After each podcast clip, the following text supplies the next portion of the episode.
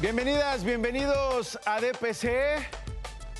Vamos a comenzar contando las historias del día de hoy. Oiga, el Sistema Meteorológico Nacional pronostica para hoy. ¿Cómo está el calor ayer? Rivas sudando. Una pestilencia, señora. ¿Sí o no, Rivas? Hasta tú mismo, no hasta tú mismo lo reconociste. Y aunque no sude, Hasta tú mismo lo reconociste. Ni tú te aguantabas, ni tú te aguantaste, ¿sí o no? No decía, oye Nacho, yo no sí debo de aceptar, hoy ni yo me aguanto. ¿Por qué? Pues un calorón. Viene de Temisco, trabajando de Temisco en la madrugada, calor. Durante todo el día, calor. Parecía pollito rostizado. Así. Ahí estaba mi pollito rostizado del Rivas, dando vuelta en, el Steady.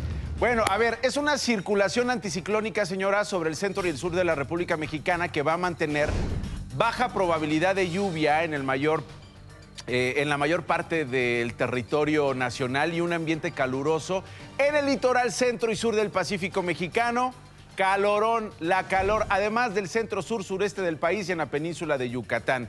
Se esperan temperaturas por encima de los 30 grados en Veracruz, Tabasco y Quintana Roo, por encima de los 35 del lado del Pacífico en Colima, Michoacán y Guerrero. Va a aumentar la calor y en Acapulco la delincuencia. Porque no te acuerdas que la alcaldesa dijo que la delincuencia en Acapulco existe por la calor, se debe a la calor. Entonces va a estar duro, va a estar duro. Sube, la- sube la- las temperaturas y van a subir los índices delictivos, ¿no? Eh, digo, según las explicaciones de, la alcaldesa de Acapulco. En DPC le hemos estado dando seguimiento al nivel de almacenamiento de las presas. Las del sistema Cutzamala registraron un ligero descenso o no presentaron cambios. Ahí están los registros en pantalla. Continuamos con el seguimiento al nivel de agua en tres presas del país. El embalse Tijuana en Baja California, prácticamente sin cambios para cerrar la semana. Solidaridad en Jalisco, lo mismo respecto al martes. Piedra Labrada en Veracruz, tenía 100%. Está prácticamente igual respecto al martes.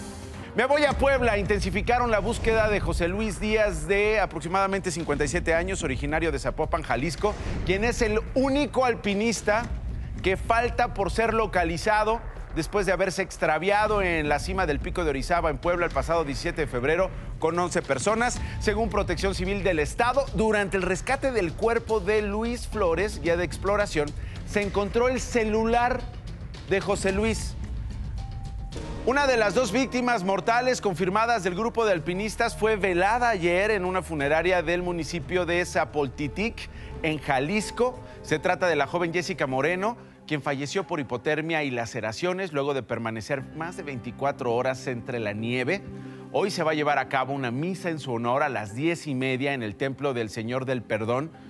Por su parte, Beatriz Moreno, hermana de la víctima, aclaró que no estaba solicitando ningún tipo de cooperación para los gastos funerarios, como se estuvo diciendo. Se pedía eh, llegar a la cifra de un millón de pesos en una cuenta bancaria, porque en teoría eh, estaba corriendo en riesgo su vida y tendría que eh, necesitar apoyo. Luego se supo la condición verdadera de esta alpinista, desafortunadamente, y salió la familia a aclararlo. En este estatus de la historia, 12 alpinistas que se perdieron en el pico de Orizaba. Eh, tenemos ya como conclusión que cinco lograron descender por sus propios medios al municipio de Atzitzintla, cuatro fueron localizados por elementos de protección civil estatal, Entre ellos se encontraba Jessica Moreno, la primera víctima mortal. Después se confirmó el deceso de Luis Flores. Y con relación a las personas que estaban hospitalizadas, el 20 de febrero fue dado de alta por voluntad propia Rodrigo Martínez, de 37 años. Y hay dos lesionados. Se trata de José David Urbina, de 50 años, está en el Hospital de Traumatología y Ortopedia del IMSS del municipio de Puebla, así como Andrea Ramírez, perdón, Hernández, Andrea Hernández, de 41 años. Y continúa, le decía, la búsqueda de José Luis Díaz. El diario estadounidense The New York Times publicó ayer por la tarde el reportaje Estados Unidos indagó acusaciones de vínculos del narco con aliados del presidente de México. Realizado por los periodistas Alan Führer y Natalie Kitroev, la jefa del buro en México y en otras regiones de América Latina.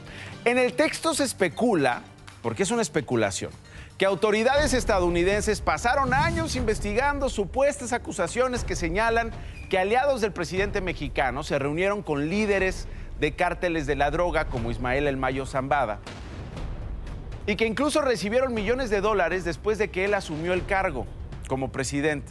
Tampoco documenta el reportaje ni presenta evidencia de que el fundador de la célula criminal Los Zetas habría pagado 4 millones de dólares a miembros de Morena con la esperanza de salir de la cárcel.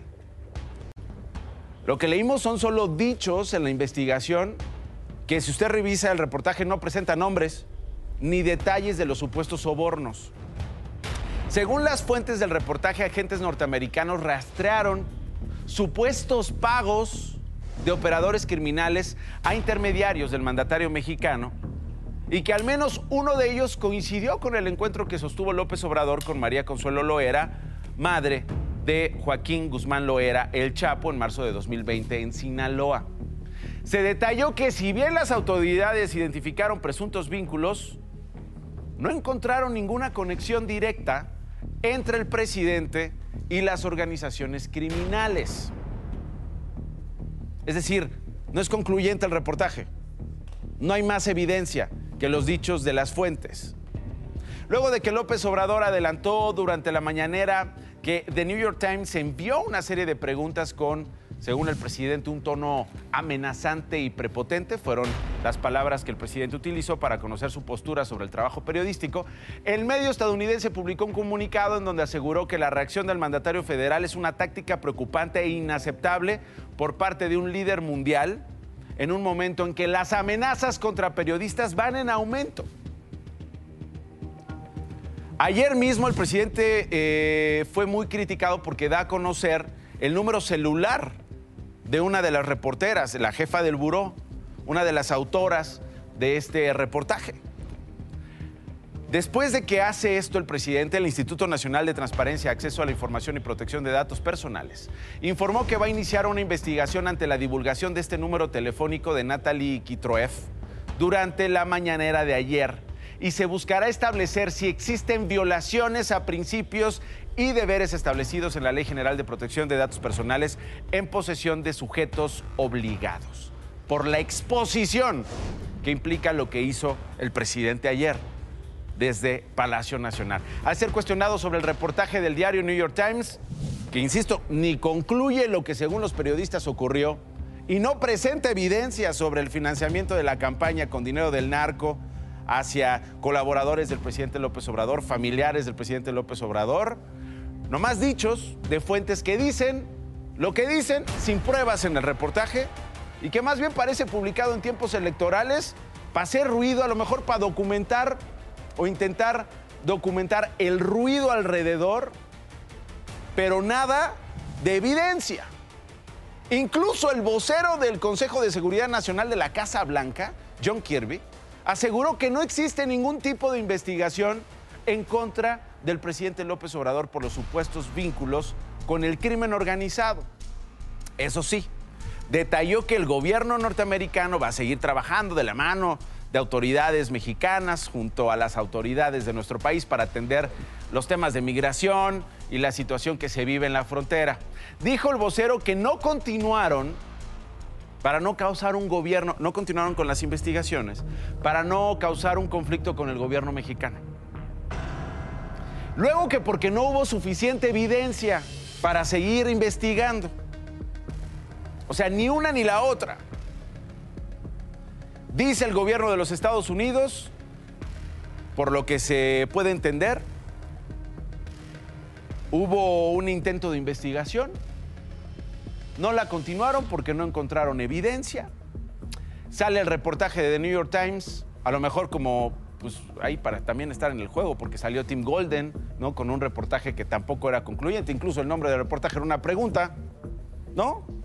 Salen otros textos, entonces igual para no quedarse atrás, dice, pues vamos a salir con estos dichos de nuestras fuentes, que no están documentadas en términos de cuánto dinero, en dónde, quién los recibió, ¿Qué más se puede presentar como evidencia ante estas acusaciones que son gravísimas? Además, en tiempos electorales. Y dice la Casa Blanca, nosotros no seguimos eh, investigando porque no hubo suficiente evidencia como para seguir haciéndolo. El presidente López Obrador, ayer incluso, acusó injerencia. Más noticias. Durante su registro como candidato plurinominal de Morena para el Senado de la República, el ex canciller Marcelo Ebrard comentó que la siguiente legislatura llevará el análisis de toda la política exterior de México. En enero de 2025 se inicia la revisión del Tratado de Libre Comercio con los Estados Unidos. Está previsto que los congresos de ambos países tengan un rol protagónico en este proceso.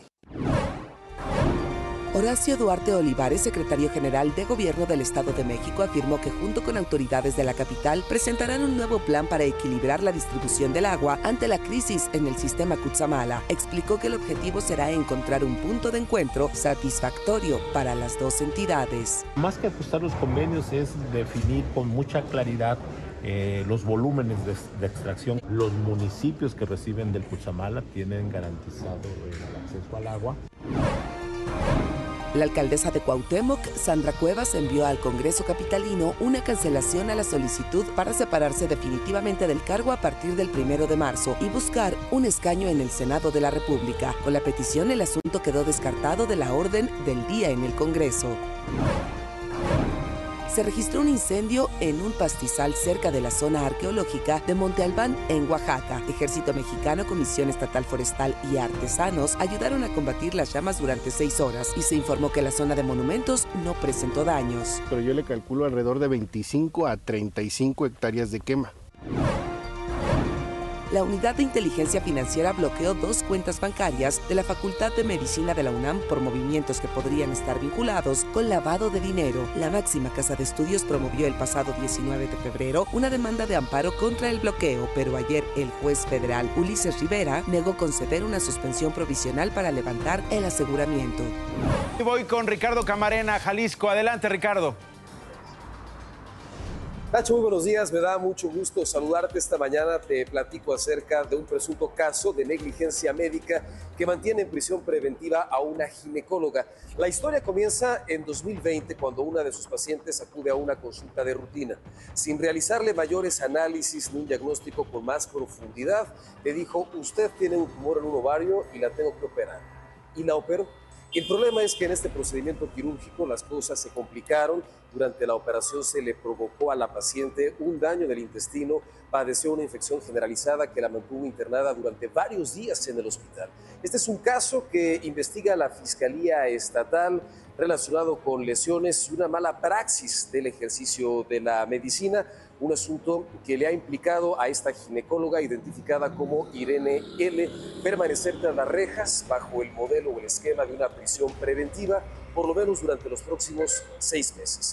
Y en otras cosas, Nacho, si me lo permites, dándole seguimiento a un tema importante, platicarte que son ya mil millones de pesos, más de mil millones de pesos el monto de lo defraudado por la empresa de apuestas Jox Holding. A estas alturas se contabilizan también ya más de dos mil personas las que han resultado afectadas, de acuerdo con la información más eh, reciente proporcionada por la Fiscalía Estatal. Se han cateado nueve inmuebles, de estos se han asegurado seis, se han congelado cuentas bancarias, se aseguró incluso una aeronave, pero lo cierto es que al día de hoy no hay una sola persona detenida por estos hechos.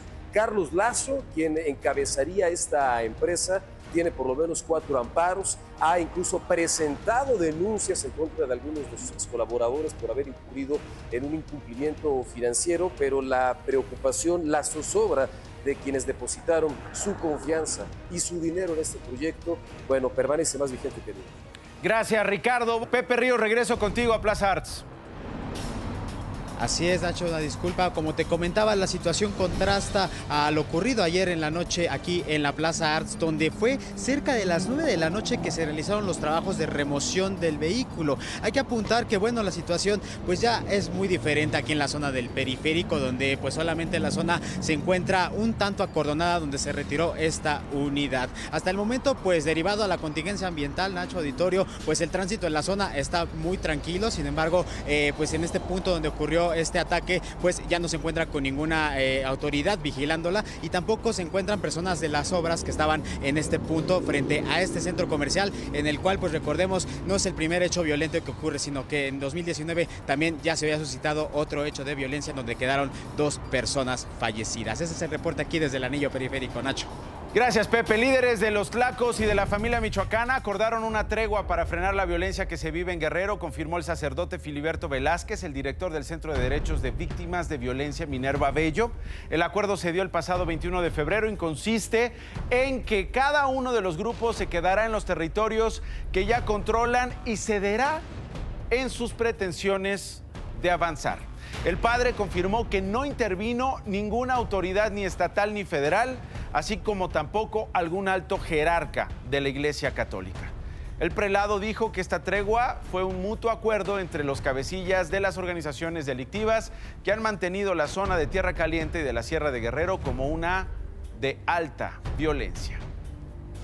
Y tras esta tregua, Sandra Luz Valdovino Salmerón informó que va a retomar sus funciones como titular de la Fiscalía General de Guerrero tras dejar su cargo en medio de la severa hora de violencia. Algunos dicen que fue forzada a pedir licencia. Fue el pasado 14 de febrero cuando la funcionaria solicitó al Congreso del Estado la separación de su cargo por seis meses sin goce de sueldo para atender asuntos personales. Sin embargo, no recibió respuesta positiva o negativa respecto a la solicitud.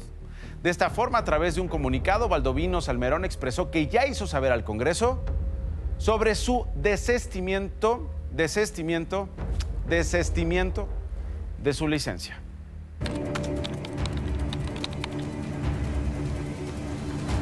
Menores de edad intoxicadas con dulces. Esto sucedió en Hermosillo, Sonora.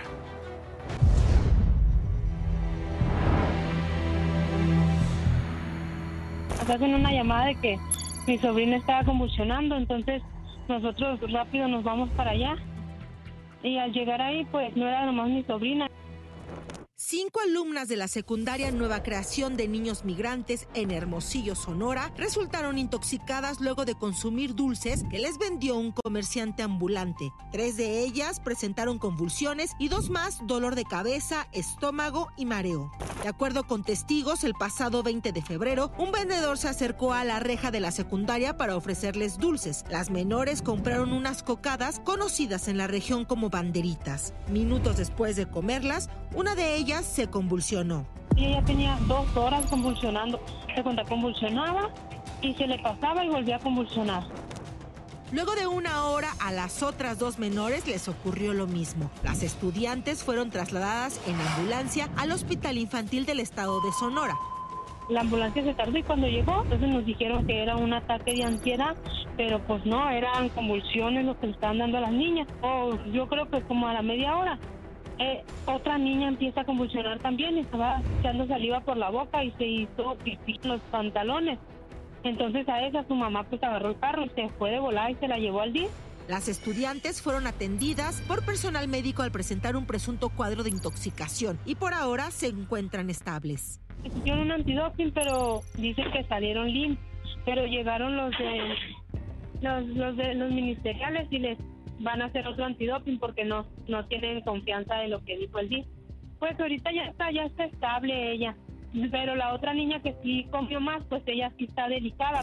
Esta no es la primera vez que niños y niñas se intoxican con golosinas. El pasado 14 de febrero, 62 alumnos de la secundaria técnica número 9 en Zompantepec, Tlaxcala, se sintieron mal por consumir paletas de dulce en un convivio por el día de San Valentín.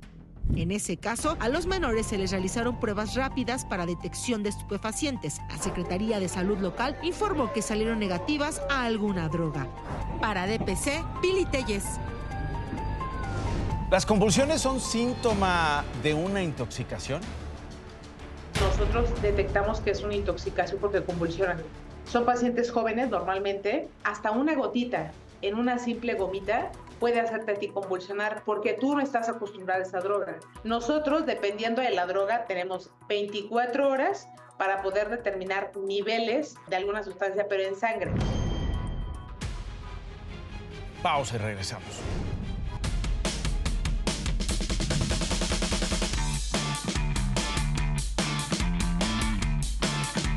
Viernes y hoy Sajid Fonseca nos va a presentar lo que dice nuestra gente en las calles porque toca. es viernes y con eso regresamos. No se vaya. No es quincena.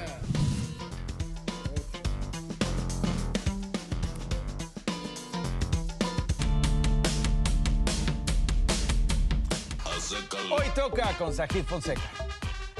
Así es, mi buen Nacho, es viernesito y el cuerpo, mira, ya lo está sintiendo, ¿verdad, Brenda? ¿Pero qué pasa? Hoy toca, Regina, que pagues la tanda, porque ya debes de pagármela. Hoy toca mandar muy, muy lejos a la gente inmadura. Hoy toca irme de antro con mis amigas. ¿Y toda la semana te la pasas de fiesta? No, ya es justificable, ya es viernes. Hoy toca sacar a pasear a mi perrito y respetar a todos los animales. Pues decirle a mi mamá que... En ese momento, Cell sintió el verdadero terror. Que viene la Bendy en camino. Hoy toca amar mucho a su pareja. Hoy toca decirle a mi esposo que ya me tiene hasta tal cara. Hoy toca decirle a mi mamá que prenda la tele porque estoy en ella. Hoy toca hacer trámites aburridos, pero que se tienen que hacer. Hoy toca saludar a mi mamá porque siempre ve a Nacho Lozano y le mando un saludo y un beso. La amo mucho. Hoy le toca decirle a Fer que me conteste, que sí, sí vamos a salir. Hoy toca decirle a mis compañeros que son unos mensos por dejarme sola cuando voy a comer. Hoy toca que sepa mi compañera de trabajo que me cae gorda y tengo que aguantarla todo el día. Y también toca que te quites los lentes. ¿Pero yo qué culpa tengo? Pues porque no te conozco sin lentes. Bueno, está bien. Oh. Mejor me los pongo, ¿verdad? Hoy toca aprender bachata. Esa voz me agrada, ¿no? Y hoy toca mover el esqueleto. Exactamente, Nacho, por eso regresamos al foro de pizza y, corre. Córrele, pero a bailar, a ver si...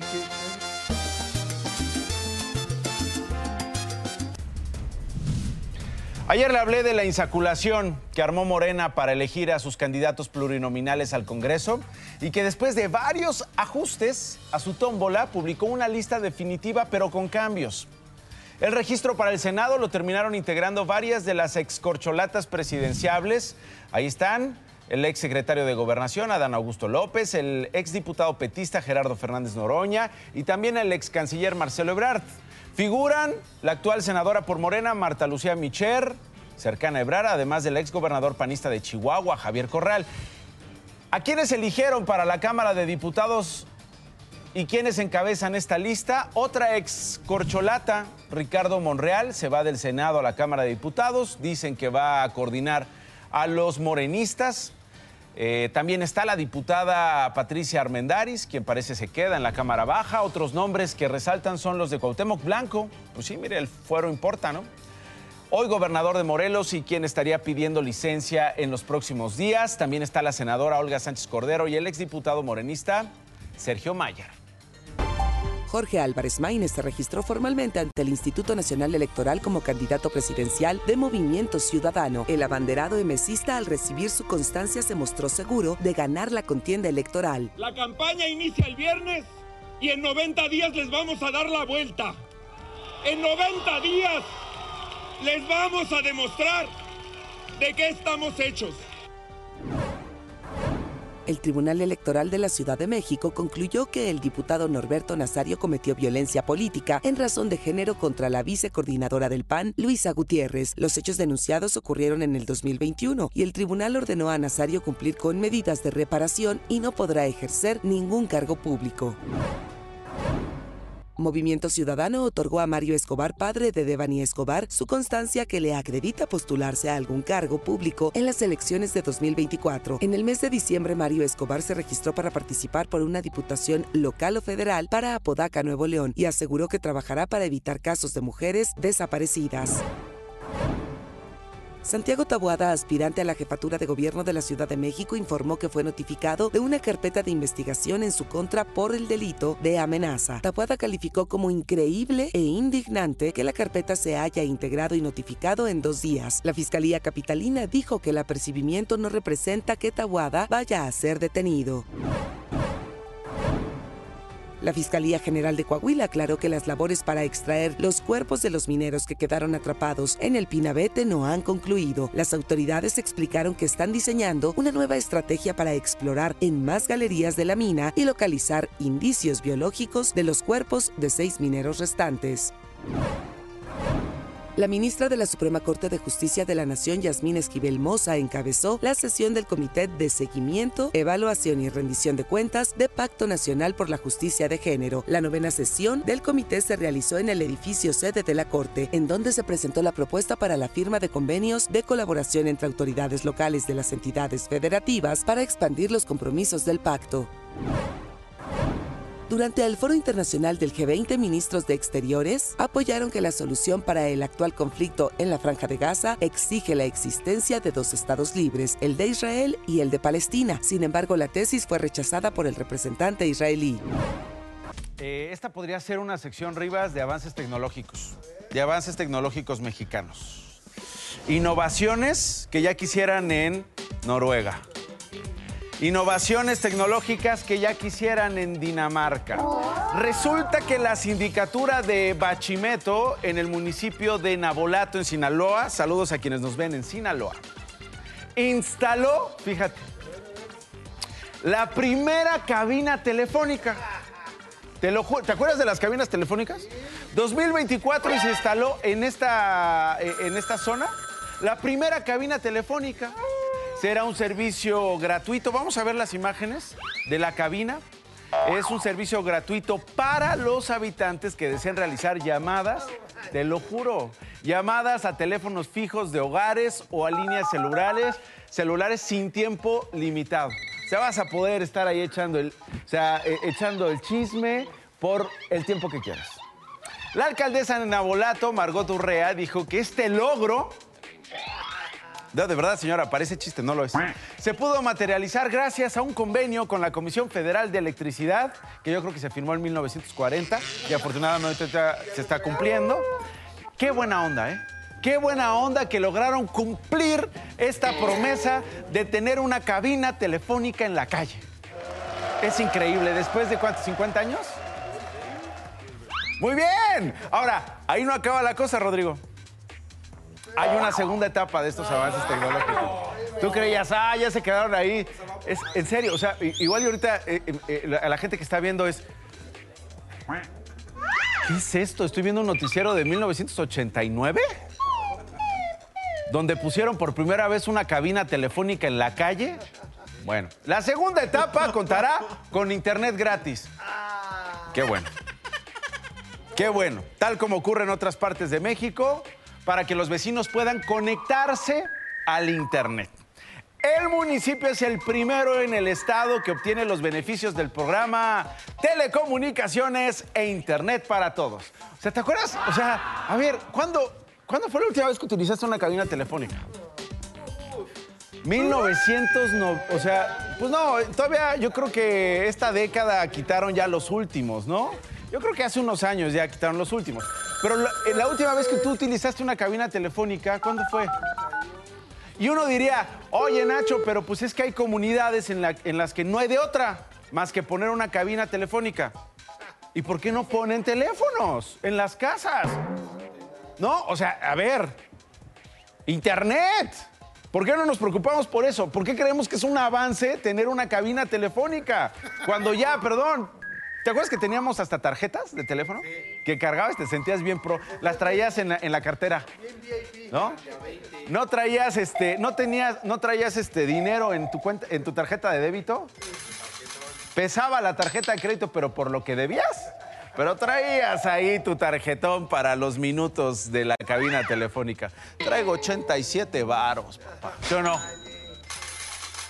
Me encanta porque en México los avances son sinónimo de reversa.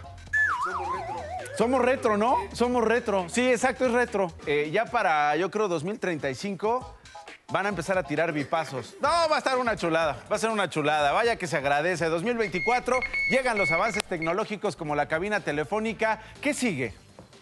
¿Qué sigue? ¿Qué avance tecnológico sigue? ¿Un telégrafo en el mercado? ¿No? Ahí va a llegar, oye, ya llegó afortunadamente el avance tecnológico acá al mercado. Vamos a poder echar chisme entre comadres, entre compadres, en clave morse. ¿No? ¿No?